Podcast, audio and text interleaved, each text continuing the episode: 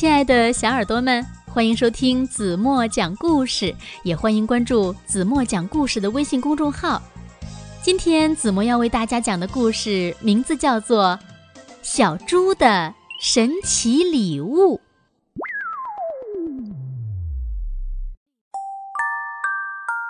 小猪的舅舅一直都在外国工作，但是舅舅每次回国都会给小猪带来小猪没有看见过的礼物。小猪呀，可喜欢他的舅舅了。这不，小猪的舅舅又回国了，又给他买来稀奇玩意儿了。小猪可高兴了，拿起礼物就往学校跑去。小猪不慌不忙，直到全班同学都走进教室，他才把宝贝拿出来。大家睁大眼睛看，原来是一块橡皮和一支口红。小猪说：“你们知道它们的妙处在哪里吗？”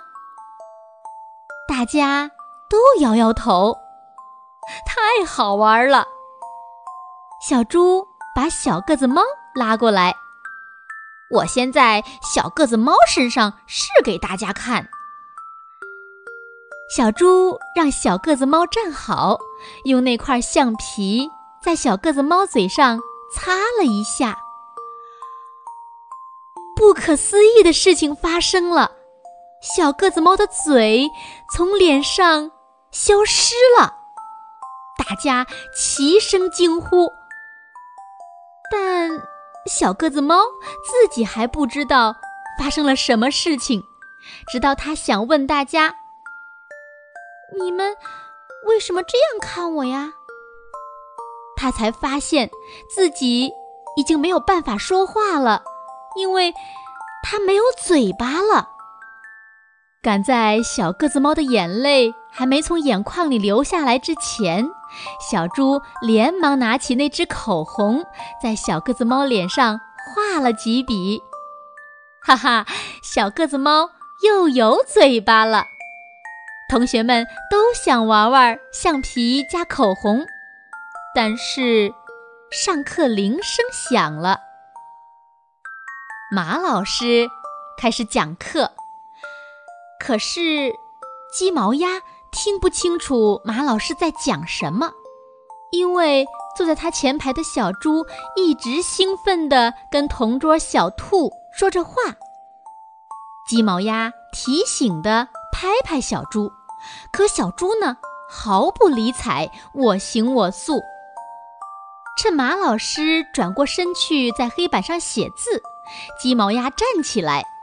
他出其不意地拿起那块橡皮，把小猪的嘴擦掉了。小猪愤怒地看着鸡毛鸭，但是他没法抗议，因为他没有嘴巴了。而且鸡毛鸭把那只口红也抢到手里，不让小猪再讲话，影响大家。同学们都对鸡毛鸭竖起了大拇指。他们认为鸡毛鸭做的对呢。这时候，马老师回过身来，他说：“刚才我听见有同学在下面讲话，那就请他对着大家讲，因为我正好要开始提问了。”小猪同学，请你回答这个问题。小猪呆呆地站了起来。马老师指着写在黑板上的问题，要小猪回答。小猪一声不吭。鸡毛鸭突然想到了，小猪没有嘴巴了，他就赶紧用那支口红给小猪画上嘴。可小猪呢，还是一声不吭，因为他刚才呀没有认真听讲。所以即使有了嘴巴也回答不出来老师的问题。好了亲爱的小耳朵们今天的故事呀子墨就为大家讲到这里了。那今天的问题是你们知道小猪为什么回答不上来马老师的问题吗？如果你们知道正确答案那就在评论区给子墨留言吧。明天晚上八点半我们再见吧。晚安喽